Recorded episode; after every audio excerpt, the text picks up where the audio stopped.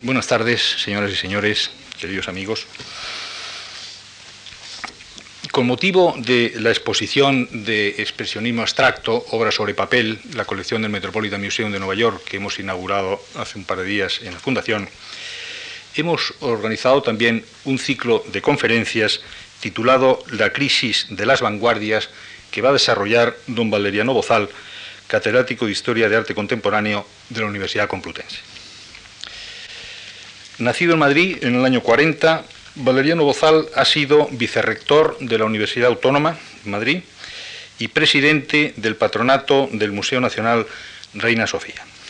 Es en la actualidad miembro rector del Instituto Valenciano de Arte Moderno y dirige una conocidísima colección de libros de ensayo, La Balsa de la Medusa. Los estudios del profesor Bozal se centran sobre todo en torno a los problemas del lenguaje artístico, tanto desde un punto de vista estético como desde un punto de vista histórico, subrayando la articulación entre la teoría y la práctica, así como su relación con el desarrollo cultural y el desarrollo social y económico. De entre sus numerosas publicaciones cabe destacar hoy el lenguaje artístico, Historia del arte en España, La construcción de la vanguardia y Pintura y esculturas españolas del siglo XX. Es un privilegio para la Fundación Juan Mar contar con la intervención de Valeriano Bozal en este ciclo de conferencias. El profesor Bozal ha participado ya con anterioridad en nuestras actividades culturales, en los ciclos de conferencias de las exposiciones que hicimos en su día sobre Goya Grabador y Toulouse-Lautrec, y más recientemente en los cursos celebrados en nuestro Museo de Arte Español Contemporáneo en Palma de Mallorca y en la sesión de un seminario público que hace un par de años dedicamos a las transformaciones del arte contemporáneo. Valeriano Bozal es también colaborador de la revista de la Fundación Juan Marc Saber Leer y desde el año pasado es miembro de nuestra comisión asesora. Las tres conferencias que ha propuesto desarrollar para este ciclo el profesor Bozal son Proyecto para un monumento, política y arte de vanguardia, que será la conferencia que pronunciará hoy. Construir el mundo, racionalismo y funcionalismo en la arquitectura del siglo XX, será la conferencia que pronunciará el próximo martes. Y, para concluir el ciclo, la última instancia de la inteligencia burguesa, la crítica vanguardista de la sociedad, que será pronunciada el día 18 de este mismo mes. Todas las conferencias tendrán lugar en esta misma sala, a esta misma hora, a las siete y media, y obviamente están todos ustedes invitados a venir a ellas. Les agradezco mucho su presencia y, sin más preámbulo de mi parte, cedo la palabra a Valeriano Bozal. Muchas gracias.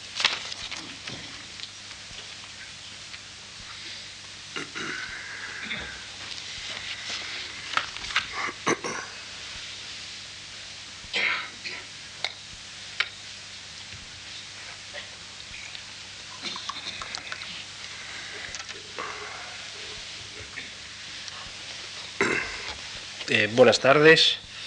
Antes de, iniciar la conferencia quería agradecer a la Fundación y a su director, a José Luis Yuste, no solo las amables palabras que ha tenido sobre mi persona, sino también y sobre todo la amabilidad de invitarme a, participar en este, en este ciclo, o dar este ciclo, que es el que me dice cierra ya el curso, el curso académico, el curso de actividades culturales de la Fundación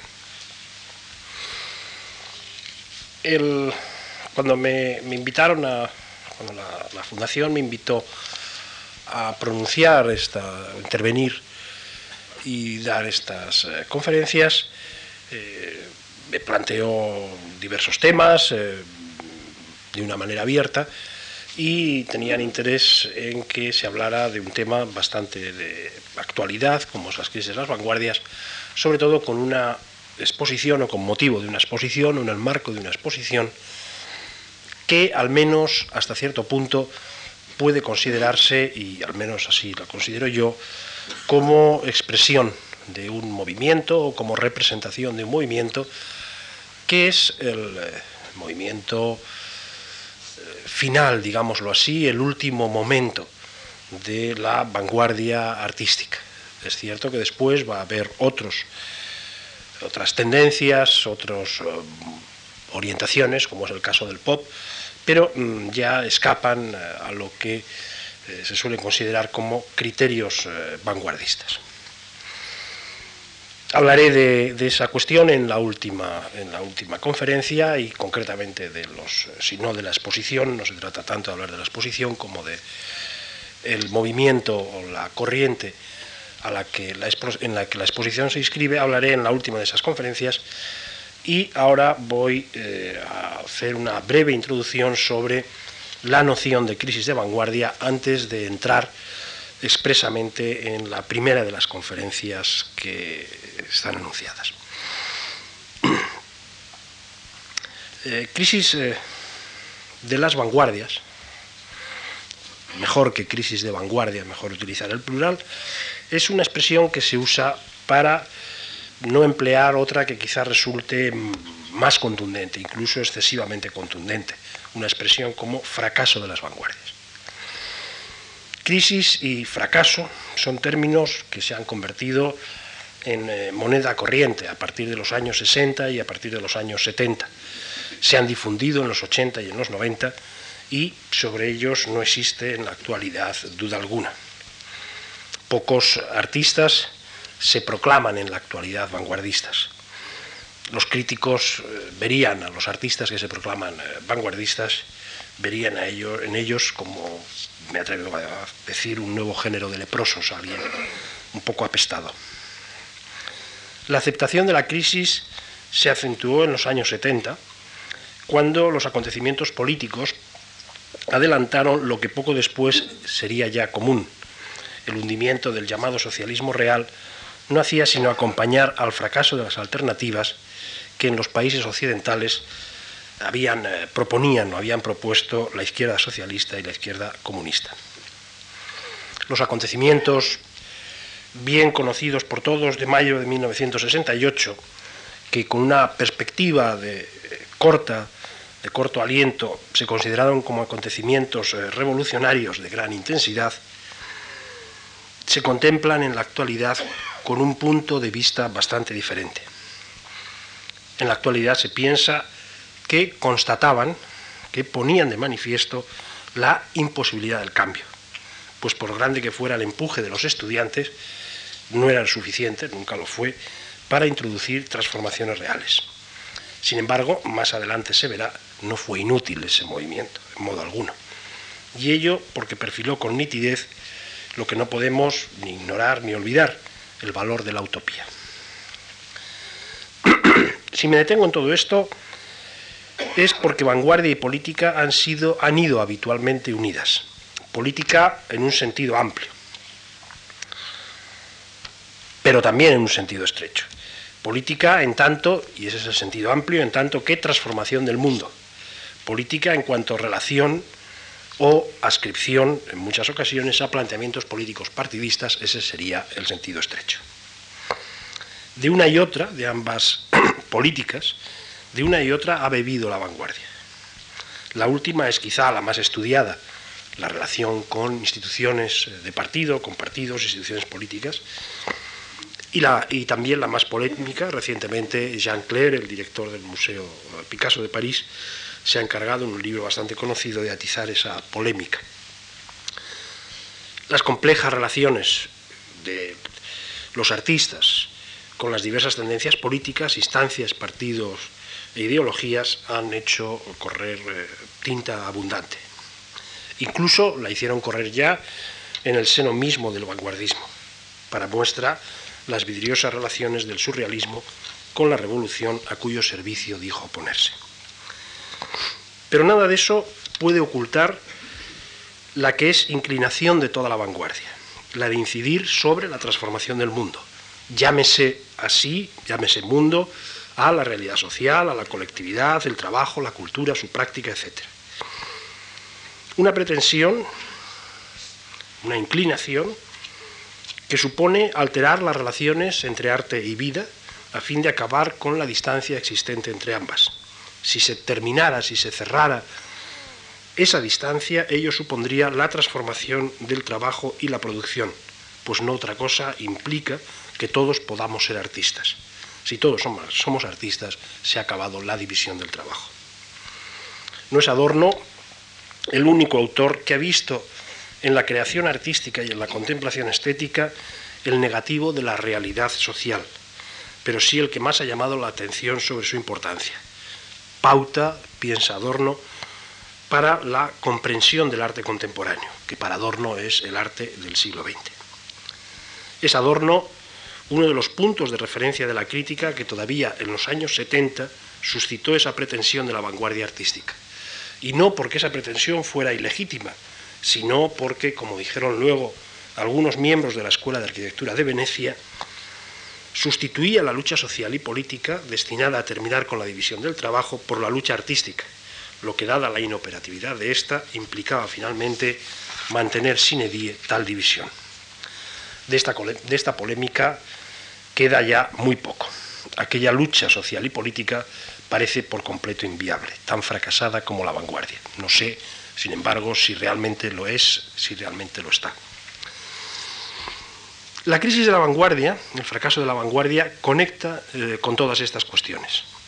Birger, en un libro traducido al castellano y de, amplia difusión, eh, se ha encargado de mostrarla al fundar ese fracaso, al afirmar que ese fracaso se pone de manifiesto en el aumento de la distancia entre arte y vida. Parecería, dice Birger, que nunca como en el siglo XX han estado tan distanciadas las masas de la creación artística, lo cual daría la razón a los críticos venecianos antes aludidos. Una distancia, añadiré por mi parte, que no se salva, no fue esa la pretensión de la vanguardia, aunque sí pudo ser la del posvanguardismo, que no se salva haciendo del arte un espectáculo, una distancia que no se mide en cifras de asistencia a museos exposiciones, sino en el horizonte señalado por Adorno, en la satisfacción en el cumplimiento de su pretensión, de su libertad y creatividad ahora para todos. Solo entonces podremos ser todos artistas, solo entonces desaparecerá la división del trabajo. Si ello es así, y parece que salvo matices esta hipótesis suele ser generalmente aceptada y su aceptación tuvo en nuestro país una manifestación tan enérgica como retórica cuando los defensores del arte de los 80 levantaron poco menos que una cruzada contra el arte político, el de los 50 y los 60, y contra cualquier politización del arte, si ello es así, se concluye que la vanguardia es un perro muerto y que en tanto que tal más valdría enterrarla, enterrarlo y dedicarnos a otra cosa. Pero hay muertos que gozan de buena salud. En esto es el arte, no solo la vanguardia, pero también la vanguardia maestro. Y no porque muchos de aquellos a los que se extendió certificado de defunción o se embalsamó en el museo, recuerdo entre nosotros a Tapies, a Saura, al equipo Crónica, a Chillida, Arroyo, etc., gocen de salud inmejorable. Mejor aún, incluso de la que tenían entonces, sino, y esto es más importante, porque seguimos contemplando con fruición, renovada emoción y profundo interés las obras maestras de la vanguardia. Siguen emocionándonos Kirchner y Miró, Beckman, Gross, Harfield, Bocchioni, Leger, Tatlin y Klee, Gabo, Moore, Pollock, de Kenning, de Buffet, etc. Se produce así una situación que más de uno calificará de paradójica. A la vez que aceptamos la crisis, a la vez que consideramos que efectivamente existe una crisis de la vanguardia, defendemos a los vanguardistas, obras y autores que la nutren. A la vez que aceptamos el fracaso, como no aceptar los hechos, nos interesamos más que nunca por lo que los fracasados dicen, por lo que los fracasados pintan. La modernidad es, si se quiere, retorcida. Mantiene la vigencia de los que, como todos los citados, no pueden marcar la pauta para los que ahora están trabajando. No es bueno que el artista joven continúe por el camino marcado por Tapies o por Divife, pero sí lo es que prestemos atención y mucha a la obra de ambos. Ser modernos es ser originales. Ni siquiera la posmodernidad ha abandonado ese principio, a pesar de lo mucho que le gusta hablar de revisitar, apropiarse, afirmar el pos o el neo. Eso niega, ese ser originales, niega el seguidismo incluso de lo que está vigente para ser contemplado daría la sensación de que es necesario esperar el tiempo, a que pase el tiempo para que pueda aplicarse el pos o el neo a estos maestros. ¿Qué esconde la vigencia de lo fracasado? No es, y tal me parece, el supremo retorcimiento de la modernidad una contradicción. Al mantenerse tras el fracaso, la vanguardia satisface ese rasgo que es propio del arte, su desprecio por el progreso. Y lo hace a pesar de haber proclamado lo contrario en muchas ocasiones, afirmando en cada movimiento la superación del anterior, lo que es una manifestación del progreso. La pretensión de unir arte y vida atisba, señala, la existencia de un punto final en que tal pretensión deberá resolverse, en que esa unión deberá hacerse, con lo cual dejaría de existir. Acabar con la división del trabajo es en esta hipótesis un resultado, el resultado del progreso y progreso ello mismo. Es indudable que la calidad de las, de las obras es condición de su supervivencia, pues no son todos, no todos los artistas resisten el paso del tiempo y el trabajo del tiempo, el papel del tiempo es llevar a cabo esa depuración, pero la pregunta que ahora se formula no afecta a esta obra o aquella, a este o aquel otro artista, sino a lo que las obras presentan o proponen, lo que se ofrece en el núcleo mismo de su calidad. No nos afecta la obra de Tapies porque está bien hecha, sino porque lo bien hecho propone una estimación del mundo que otros no supieron poner en pie. Una estimación que forma parte de aquellas poéticas que recibieron el nombre del informalismo. Con él, con Tapies, por ejemplo, seguimos descubriendo la condición estética de los materiales y de la grafía. Descubrimos la naturaleza del muro, la condición material del cuerpo, su humillación y su tortura. Descubrimos la huella del tiempo. Estas son, entre otras muchas que podrían mencionarse, las cosas de las que nos habla, entre comillas, habla su pintura. Rasgos todos que continúan sirviéndonos para ver el mundo. Puesto que nos afectan, puesto que nosotros nos sentimos afectados por ellas cuando vemos sus obras, puesto que nos afectan, decimos que sus pinturas tienen calidad. Y puesto que siguen afectándonos a través de modulaciones diversas que enriquecen siempre a las primeras, hablamos de él como de un clásico. Se repite así lo que es pauta y no solo para el arte de vanguardia.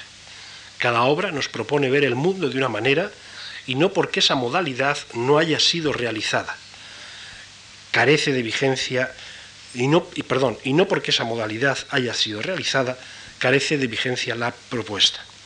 El extrañamiento y la alienación que Beckman y Gross situaron en el centro mismo de su reflexión no ha dejado de afectarnos, a pesar de que extrañamiento y alienación, ahora con otras maneras, bien que no muy diferentes, continúen dominando la realidad cotidiana. Esta es distinta, pero la propuesta de Beckman y Gross no ha caducado. Tampoco ha caducado el anhelo utópico de Tatlin o la convicción de Gropius, que podemos encarar con una práctica. La convicción, la teoría de Tesenov, que nos tienta, si no todos, sí al menos muchos días. No se, corre, no se nos ocurre defender ahora un modo de pintar como el de Magritte o el de Tanguy, pero no estará de más que sigamos teniendo en cuenta la transparente lucidez que a sus imágenes corresponde descubre la verdad que continúa dominándonos. El fracaso de la vanguardia no es, paradójicamente, el de sus manifestaciones. Sin embargo, es mucho más que nada. Ha obligado a repensar las cuestiones que fueron sus ejes y entre todas la de su eventual incidencia sobre la transformación del mundo. La naturaleza de la utopía, que se resiste a desaparecer aunque no pueda ser cumplida, ha obligado a replantear sobre parámetros nuevos la historia del arte del siglo XX y, con ello la historia de nuestra cultura. Son muchas las enseñanzas que podemos extraer de la crisis, del fracaso, entre todas las de permanencia y vigor de obras que todos los días atienden a nuestra necesidad, a nuestra experiencia estética. De esta manera, el fracaso aparecería como la base, el marco de su éxito. Trazar un panorama de esta crisis es empeño que naturalmente excede mis posibilidades. He preferido, por tanto, atender a tres momentos de la misma. Momentos en los que ofrece una, una fisonomía bien nítida.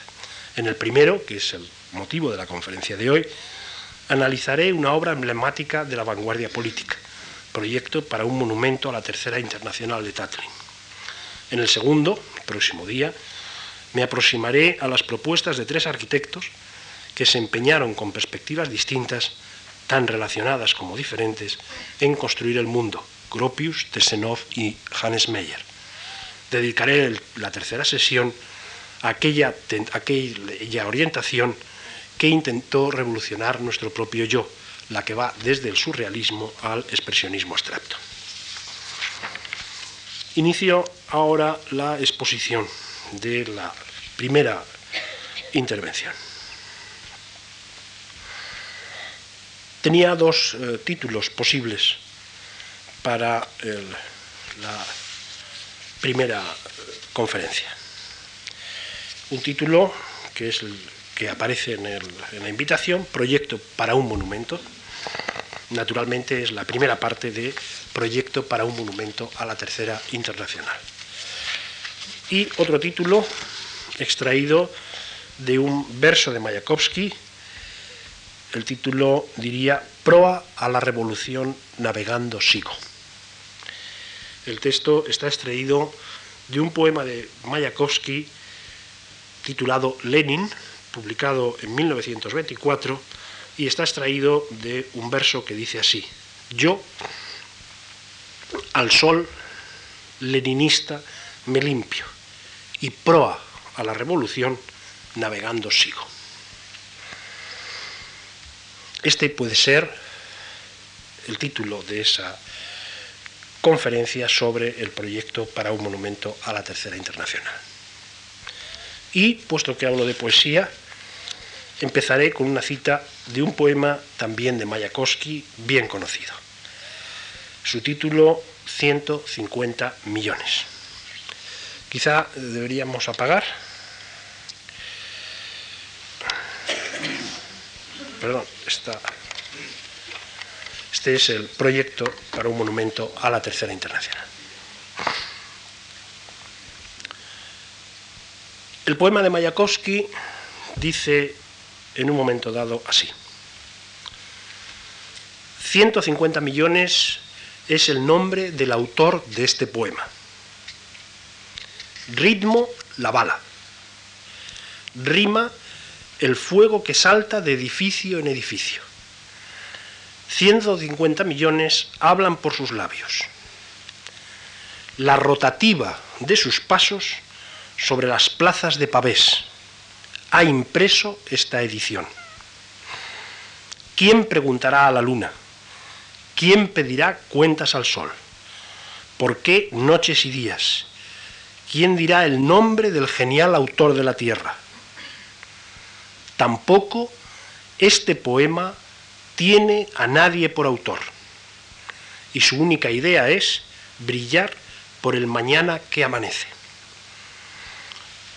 No están tan lejos los versos de Mayakovsky de la Torre de Tatlin, y no solo porque ésta pisó también las calles y plazas de Pavés, sobre todo porque en ella alienta el autor colectivo que habla en los labios del poema, el autor, la multitud, con el que el poeta habla al que habla sin ponerse nunca en su lugar, como él en Mayakovsky y en Tatlin un propósito, brillar por el mañana que amanece.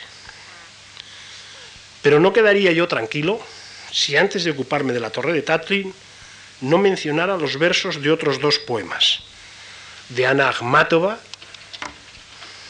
a la que retrató bien Kuzma Petrov Volkin, es uno de ellos, de Osip Maldestan el otro.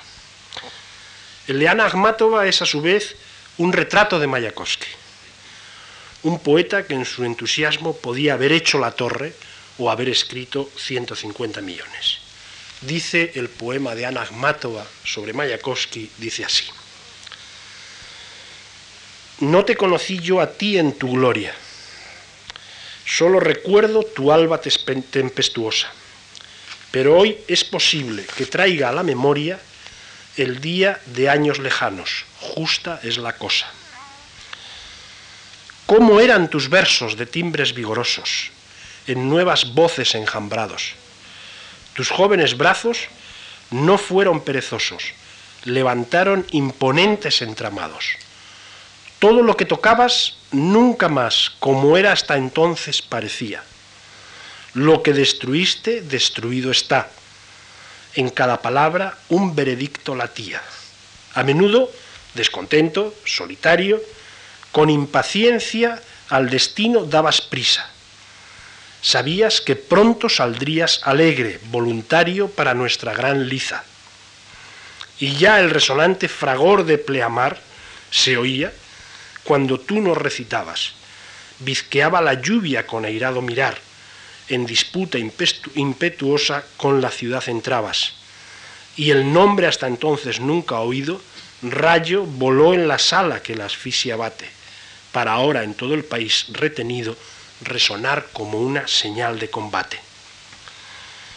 Las nuevas voces enjambradas permiten ese resonante fragor de pleamar que está en 150 millones y en la torre. También todo lo por ellos tocado, por Mayakovsky y por Tatlin. Nunca más como fue hasta entonces parecía. Pero la imagen que nunca Mayakovsky llegó a ver quedaría incompleta sin el poema de Maldestan.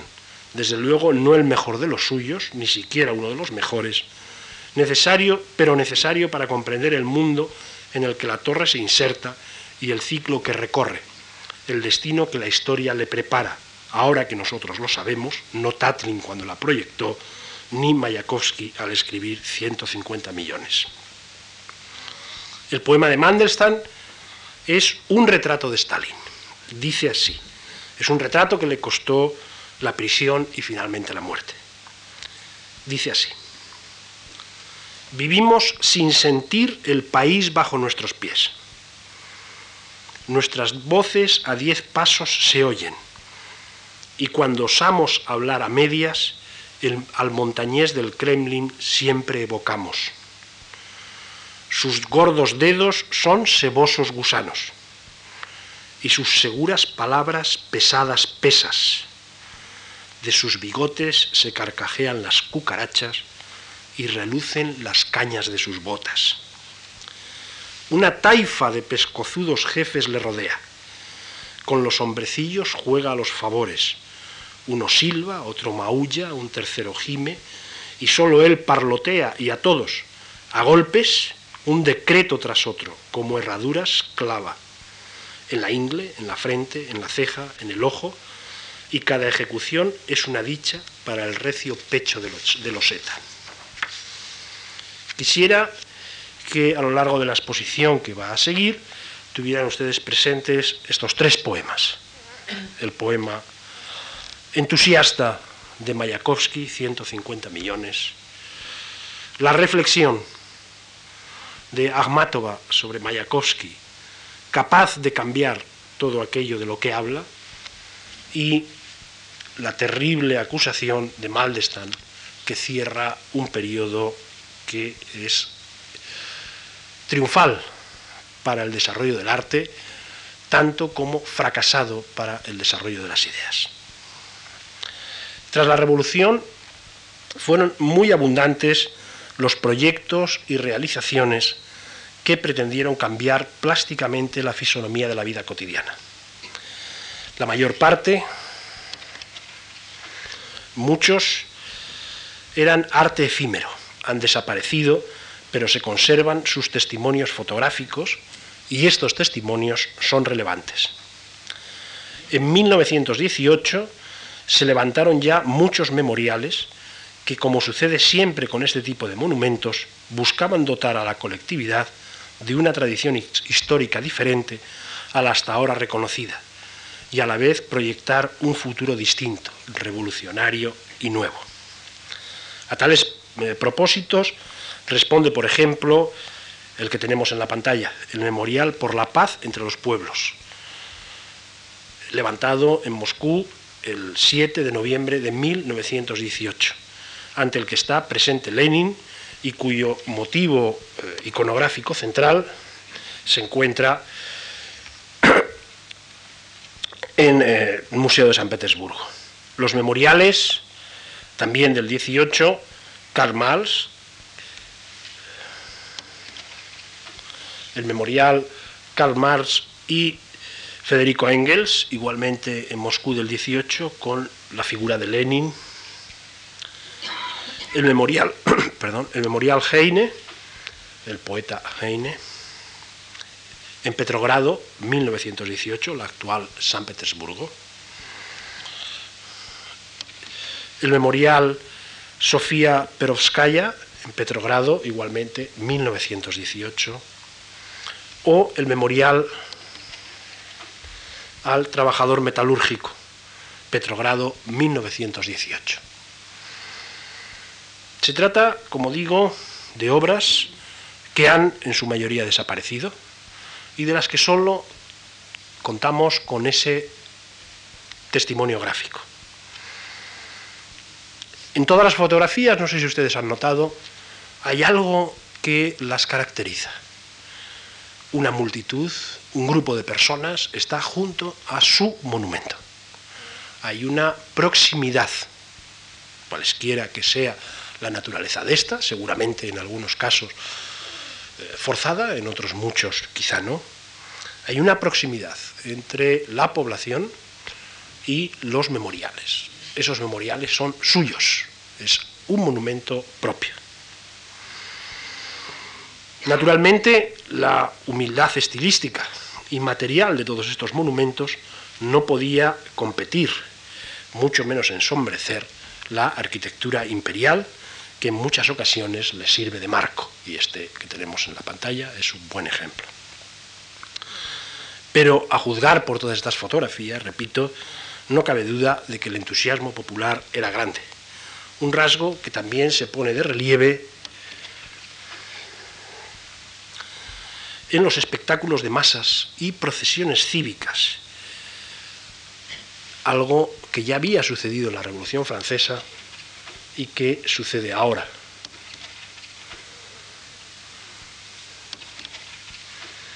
Procesiones cívicas en la cual, una de las cuales también es aquella en la que se traslada la torre de Tatlin.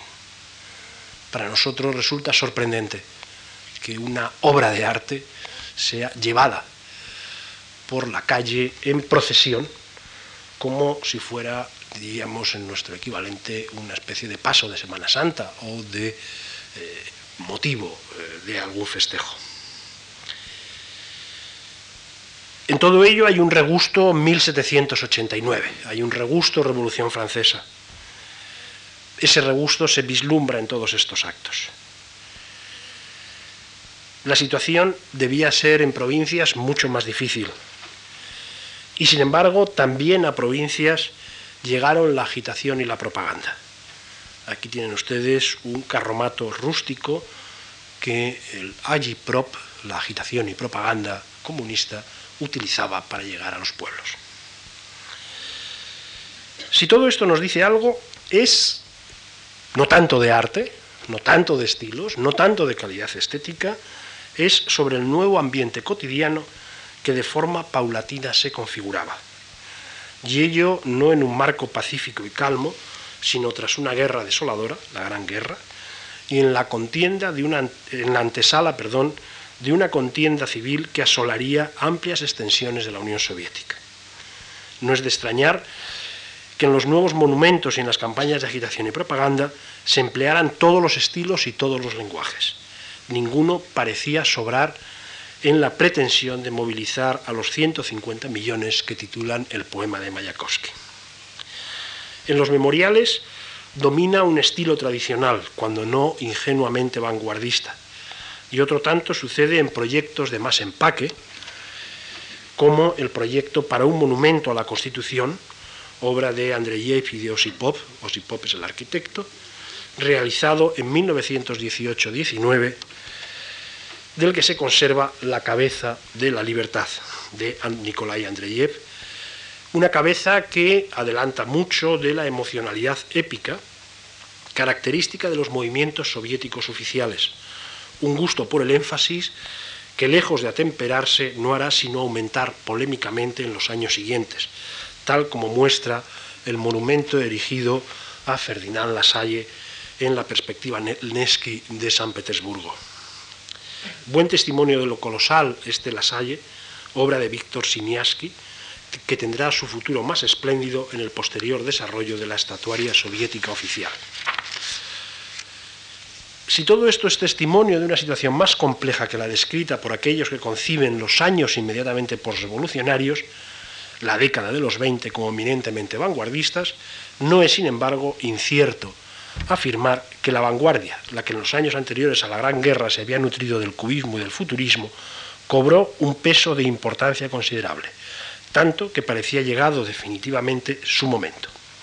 Finalmente, en los primeros años 30 no sucedió así y tras una devastadora oficialización del arte, la vanguardia desapareció casi por completo, no sin antes mostrar la resistencia que algunas obras y proyectos de Tatilin, a los que luego aludiré, revelaron.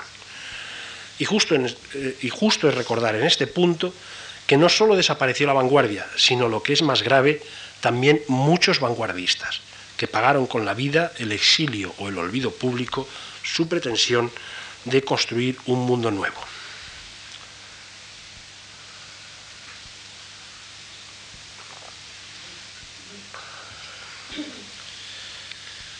Pues la pretensión de los artistas de vanguardia, de Tatlin y de Rodchenko, de Lisiski, de Clucis, del primer Pesner y el primer Gabo, su pretensión no era ornar la revolución, ni siquiera dotarla de un pasado, sino dotarla de un futuro, contribuir con todas sus fuerzas a la construcción de un mundo nuevo. Alguno es posible que esboce una sonrisa irónica ante tan grande y tan frustrada pretensión. Pero por encima del fracaso concreto, preludio por otra parte de otro más amplio y significativo, de otro tan dramático, aunque por más extendido en el tiempo, menos perceptible, que afectó a la vanguardia europea en su conjunto y no solo a la soviética. Por encima de ese fracaso concreto, decía, quedan las obras y sus vestigios que contemplamos ya no con los ojos de quienes posaron ante los memoriales o pasearon la torre de Tatlin, sino los nuestros, desencantados y sin embargo expectantes ante el entusiasmo de aquellos y la emoción de sus obras. Entiendo el entusiasmo como la convicción de que se está haciendo la historia. La convicción de Mayakovsky en sus, en sus 150 millones la de Tatlin en su torre o en su ingenua máquina voladora Le Tatlin, de la que luego hablaré, y entiendo el colosalismo como su deformación alienada, aquella que ha convertido la historia en parte de la naturaleza, la que tiene la virtud, si tal cosa es una virtud, de aplastar al sujeto y expulsarla de ella, siempre más pequeño que la naturaleza, siempre supeditado a las fuerzas naturales del partido, del líder, de las clases. Entiendo el colosalismo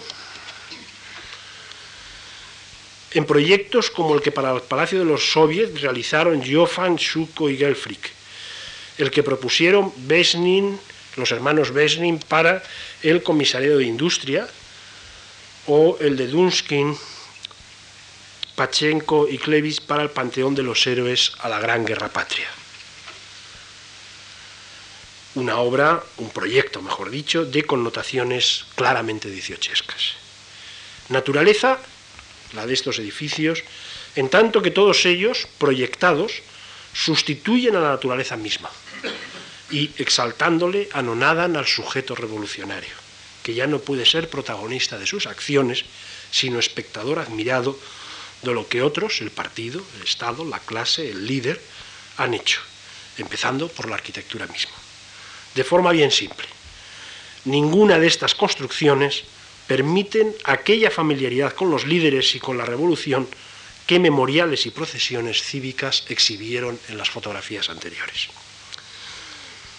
En esta historia devastadora, en esta devastadora transformación de la historia en naturaleza, han quedado algo así como los huesos, el esqueleto de una utopía que se expresa en las formas, el esqueleto también de unas obras. La Torre de Tatlin, su proyecto para un monumento a la Tercera Internacional, es su expresión más valiosa, la expresión más valiosa de ese esqueleto. Y no solo porque sea la que más estrictamente se ajustó a, lo que en aquellos tiempos se esperaba, el amanecer que Mayakovsky menciona en su poema, también y sobre todo porque es la que con mayor razón perdura, aquella a la que el trabajo del tiempo más ha favorecido, conservando su utópico esquematismo, a la vez que la impronta de pasado, tanto su entusiasmo como la autoconciencia de lo fallido y frustrado, no obstante lo hondo y verdadero de, de ese entusiasmo. Ahora podemos contemplar la torre con la distancia que entonces no se percibía. No otro es el rasgo del entusiasmo, sino la más extrema proximidad. Pero una distancia que, no percibiéndose, sí estaba en ella, inscrita en su misma condición. Un texto de Punin permite conocer el alcance y los límites del proyecto de Tatlin. Es un texto breve que me voy a permitir leer. Dice el texto de Punin así. En 1919, explica Punin, la sección de artes figurativas del Comisariado del Pueblo para la Enseñanza hizo al pintor Tatlin el encargo de preparar un proyecto de monumento a la Tercera Internacional. El pintor Tatlin se puso de inmediato al trabajo y preparó el proyecto. Su idea fundamental, continúa Punin, se formó sobre la base de una síntesis orgánica de los principios de la arquitectura, la escultura y la pintura y debía configurar un nuevo tipo de construcción monumental capaz de unir en sí la forma puramente creativa con la utilitaria. De acuerdo con esta idea, continúa Punin, el proyecto de monumento está constituido por tres grandes espacios de vidrio levantados por un complejo sistema de pernos y espirales. Estos espacios se disponen unos sobre otros y se cierran de forma armónica. Gracias a un mecanismo especial, se mueven cada uno a diferente velocidad. Continúa Punin. El espacio inferior, en forma de cubo, se mueve en torno al eje con la velocidad de una vuelta anual y está destinado a la actividad legislativa. Aquí pueden tener lugar las conferencias de la Internacional, puede ser la sede de los congresos internacionales y de otras importantes reuniones legislativas. El espacio inmediato, en forma de pirámide, gira sobre el eje con la velocidad de una vuelta completa al mes y está destinado al Ejecutivo albergará al Comité Político Ejecutivo de la Internacional, la Secretaría y otros órganos de carácter ejecutivo administrativo. Finalmente, continúa Punin, el cilindro superior, que gira con la velocidad de una vuelta al día, está destinado a centros de carácter informativo, la oficina de información, el periódico, la redacción de proclamas, manifiestos y octavillas, fascículos y carteles. En una palabra, todos y los diversos medios de amplia información del proletariado internacional. En particular, continúa Punin, el teléfono y los aparatos de proyección se disponen sobre el eje de una sección esférica con la radio, cuyas antenas destacan fuera del monumento. Es preciso señalar que en la idea del pintor Tatlin los espacios de vidrio se proyectan con doble cristalera y vacío, según el principio termos, y gracias a este proceder será fácil mantener una temperatura constante en su interior. Fin del texto de Punin. El texto de Punin es un informe. Fue publicado en 1919 en una revista del Partido Comunista con el título La Torre de Tatlin. Naturalmente,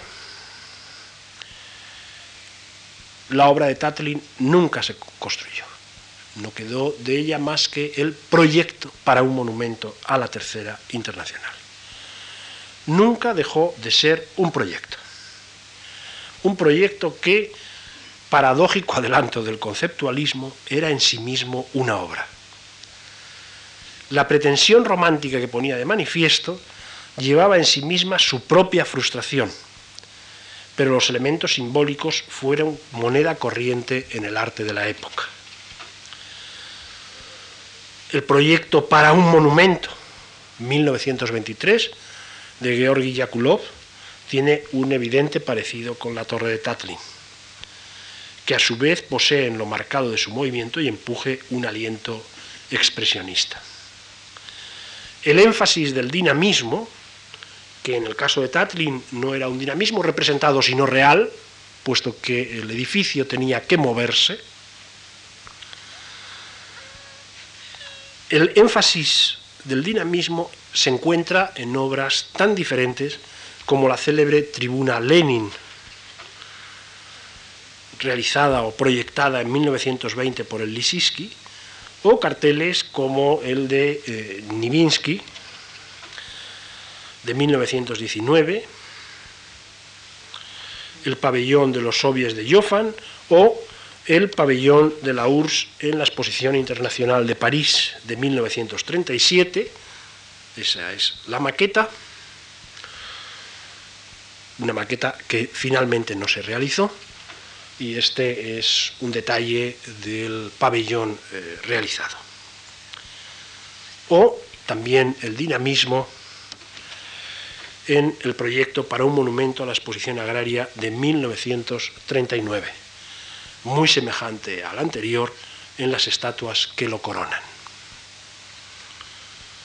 Pero entre la torre de Tatlin y estos proyectos arquitectónicos hay una diferencia sustancial. Esa diferencia es el sueño de la tecnología. Aunque la construcción del proyecto de Tatrin podía haber concluido en una obra colosal, si bien me inclino más por la fantasía tecnológica, el estado actual del proyecto conduce a una realidad muy distinta. Una realidad que en este punto coincide con las obras del Lisiski, con su tribuna. Una realidad que coincide con el kiosco, para una torre de radio, 1923, que diseñó Klutzis. Un kiosco que sin grandes problemas, me imagino, coronando la torre de Tatlin. Cuánta diferencia con los proletarios que coronaban el pabellón o que van a coronar después el pabellón de la Unión Soviética en la exposición de París.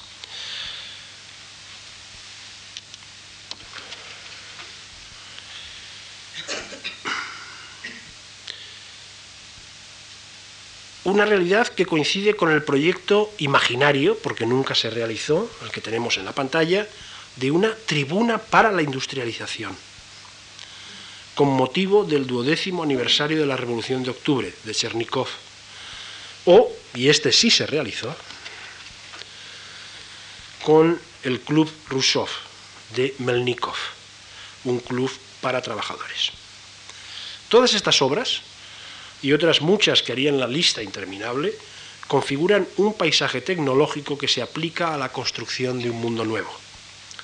El sueño de sus imágenes, pues con algunas excepciones, como esta que tenemos el club, en la pantalla, el Club de Melnikov, no son sino imágenes, proyecto, como proyecto no cumplido fue el que se propuso la propia Revolución de Octubre, perfilan la historia que debía protagonizar, o que debían, perdón, protagonizar los 150 millones que dan título al poema de Mayakovsky, sustituidos por el Oseta de Mandelstam, por Stalin, que protagonizaban aquellos que llevaban la torre en procesión cívica, los mismos que escucharían a Lenin en la tribuna del Lisiski o los que disfrutaron del club de Melnikov. El Oseta, Stalin, habló en su nombre en los nuevos monumentos representativos, lejos ya de las poéticas constructivistas de todos estos artistas de vanguardia.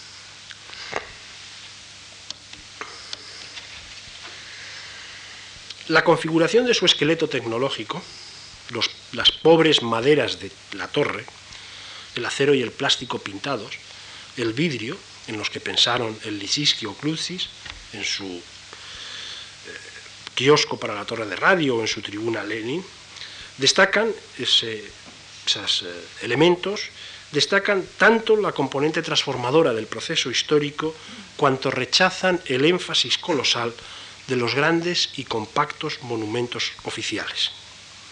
En todas estas obras se adelanta algo de esa basura tecnológica que puebla hoy el espacio y que solo el trabajo de la memoria convierte en objetos museables. La impronta que pudiera haber dejado el artista, la marca de su expresión, desaparece en la condición presuntamente tecnológica. Un fantasma tecnológico es su imagen. Cuando poco después Tatlin y otros artistas hablaron del trabajo artístico, recordaron la torre como el ejemplo del nuevo arte. En ella, dijeron, se unían las formas puramente artísticas con la intención utilitaria. El paso del tiempo permite pensar en la torre de Tatlin como en algo más que en un proyecto personal. En su esqueleto se consagra la imagen del futuro que las masas quisieron hacer suyo, quizá elemental, incluso es posible equivocado, pero no por ello menos sincera y propia. Cuando le encargaron el proyecto, Tatlin era un pintor bastante conocido. Había realizado óleos que, si recordaban a los futuristas, miraban también a Matisse. Tal sucede con su autorretrato como marinero en 1911, que se encuentra en el Museo Estatal de San Petersburgo, en el Museo Estatal Ruso. Y sobre todo, en 1913, el Desnudo, una de las obras más célebres de Tatlin, que también se encuentra en el mencionado museo. Había realizado Tatlin escenografías de marcado regusto romántico, de marcado regusto expresionista, pero nada parecido en su radicalidad a la torre. Con ella entra en una etapa nueva, en la que se borran las fronteras entre arte y diseño, y lo mismo proyecta sillas que ropa de trabajo. Esta es ropa de trabajo para una femenina esta es ropa de trabajo masculina y esta es una silla de Tatlin. En todo ello está bien próximo a otros artistas que, como los mencionados Lisinski o Klutsis o como Rodchenko, también se empeñaron en la construcción de una cotidianidad diferente de la tradicional. Así sucede con las mesas de juego y las sillas para un club, para un club obrero presentadas en la exposición de artes decorativas que realizó eh, Rodchenko en París el año 1925 o en la sala de lectura, etc. Como tantos otros, Tatlin convertía, cumplía perdón, la pretensión de convertirse en un trabajador del arte. Ahora, por cierto, un trabajador bien diferente del pintor de paredes que invocaron Braque y Picasso aunque es cierto que nunca dejó de ser un artista y nunca dejó de considerarse tal. Y, como tantos otros, vislumbraba, junto a los elementos simbólicos propios de épocas pasadas, las posibilidades inéditas que se percibían en la época nueva. Cuando propone la sustitución de la función óptico-perceptual propia de la pintura de Caballete por la función, dice y así se expresa Tatlin, sensorio perceptual propia del nuevo arte, indica un camino que la vanguardia no iba a olvidar y que más allá de sus límites es rasgo que marca el arte de nuestro siglo. Las obras de arte amplían el ámbito de nuestra sensibilidad hacia territorios que el arte tradicional parecía tener vedados. Las sensaciones espaciales y materiales se añaden a las estrictamente ópticas. La gravidez y la estilización, que habían formado parte de estilos tradicionales, pero que no, no habían sido valoradas, van más allá de la mímesis visual. Cuando ya el stalinismo se hace fuerte, construye Tatlin una máquina voladora. Le Tatlin se titula esta máquina voladora. Es una obra realizada en 1929-1932. De ella solo se conservan dibujos y fotografías y una reconstrucción a partir de los dibujos y las fotografías en un museo sueco. Pero también, como en el caso anterior, hay una explicación en un artículo titulado Arte versus Tecnología, Un artículo, en esta ocasión, firmado por el, propio Tatlin y que concluye con los siguientes puntos. Punto 1. He concebido la máquina voladora, dice Tatlin, como objeto para la composición artística, en cuanto que presenta la forma dinámica más compleja y puede llegar a ser objeto de uso cotidiano para las masas soviéticas. 2. He procedido partiendo de la construcción material de las formas elementales para generar las más complejas del amueblamiento, de los complejos utilitarios, de la organización del espacio y, en fin, del monumental proyecto arquitectónico en honor de la Tercera Internacional. La máquina voladora, continúa Tatlin, constituye en su fase actual de trabajo el objeto de forma más compleja. Responde a la necesidad del momento, a la de la introducción del hombre en el espacio. Estamos en 1929. 3.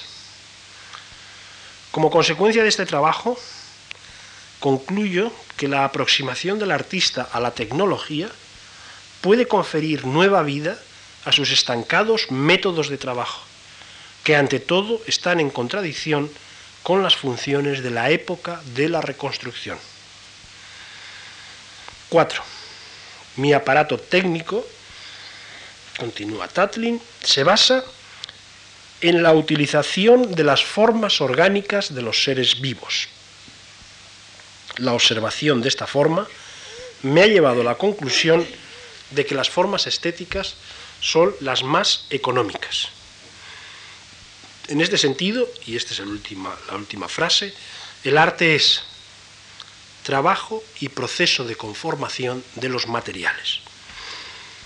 La verdad es que uno no sabe si sorprenderse más por la ingenuidad o por el aplomo de este nuevo Leonardo, que no duda en colocar una banal frase de Stalin en la cabecera de su texto. Al comienzo de su texto, de su artículo, Tatlin había colocado la siguiente frase de Stalin. Durante la época de la reconstrucción, la tecnología lo condiciona todo. En sus planes, en los de Stalin, no entraba a fomentar proyectos como el de Tatlin. Esas extrañas máquinas nada irónicas, un rasgo que le diferencia bien de Duchamp y en general de la vanguardia europea, en las que el sujeto y no la naturaleza, adoptase esta la forma de partido, clase o líder, tanto da, era el protagonista principal de la tecnología soñada. Ese sujeto, ciertamente, metido dentro de ese aparato, pero prestándole toda su energía.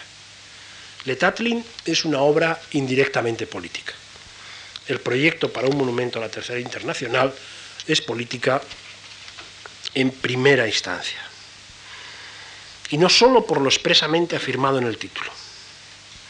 Existe un paralelismo entre la obra y la institución que conmemora. Ambos fracasaron. No se realizaron ni la obra ni el mundo que la Tercera Internacional auspiciaba. El fracaso del proyecto convirtió a esta obra en la torre de Tatlin una pieza que no sabemos si pertenece al ámbito de la escultura, la arquitectura o la escenografía. Una pieza frustrada y sin embargo excitante en su complejidad original y en su estado actual. Es la primera de las grandes obras políticas del siglo XX y anuncia el que será rasgo de las más importantes. Lo son cuando consciente o azarosamente renuncian al énfasis la torre de Tatlin vale más que tantos otros proyectos colosales, como el pabellón de España en la Exposición Internacional de París, una construcción bien frágil, vale más que otros pabellones enfáticos, el de Alemania, el soviético o el de la Alemania Nacional Socialista. Las grandes obras políticas pueden ser menores por su técnica y su destino, los dibujos y las ilustraciones de Groz. Por su función, los diseños de Rodchenko y de Lisiski. Pueden ser menores por el género que heredan, el cartel. Eso es lo que es Guernica, un gran cartel. Pueden ser menores por lo efímero de su naturaleza. El pueblo español tiene un camino que conduce a una estrella de Alberto Sánchez, una construcción en yeso, o la fuente de mercurio de Calder, un cacharro que se descompone y se recompone. Puede ser menor por la inversión de sus moldes originales. La Montserrat que Julio González expuso en el pabellón altera hasta invertirlo el motivo tradicional ciertamente enfático de la maternidad y sin embargo, paradójicamente, saca toda su fuerza de la fragilidad que muestra. Algo similar, aunque por caminos bien distintos, le sucede a la torre de Tatre. Las maderas frágiles, el esqueleto que parece propio de un decorado, conforman una figura inolvidable, una figura que reúne utopía y fracaso. Durante mucho tiempo se pensó que estas obras, el paisaje que configuraron en la década de los 20, podían protagonizar propuestas nuevas. Ese rasgo, caracterizó también a la década de los 60. Después se ha visto que nada de eso era posible, pertenecían al pasado. En ese momento, con la conciencia de esa certidumbre, pertenecer al pasado, se hicieron historia. También la utopía y el fracaso de los que el proyecto para un monumento a la Tercera Internacional es expresión, pero sobre todo es parte, entraron a formar parte de la historia, la nuestra. Solo entonces, creo, ha podido empezar a escribirse la historia de nuestro siglo. Nada más, muchas gracias.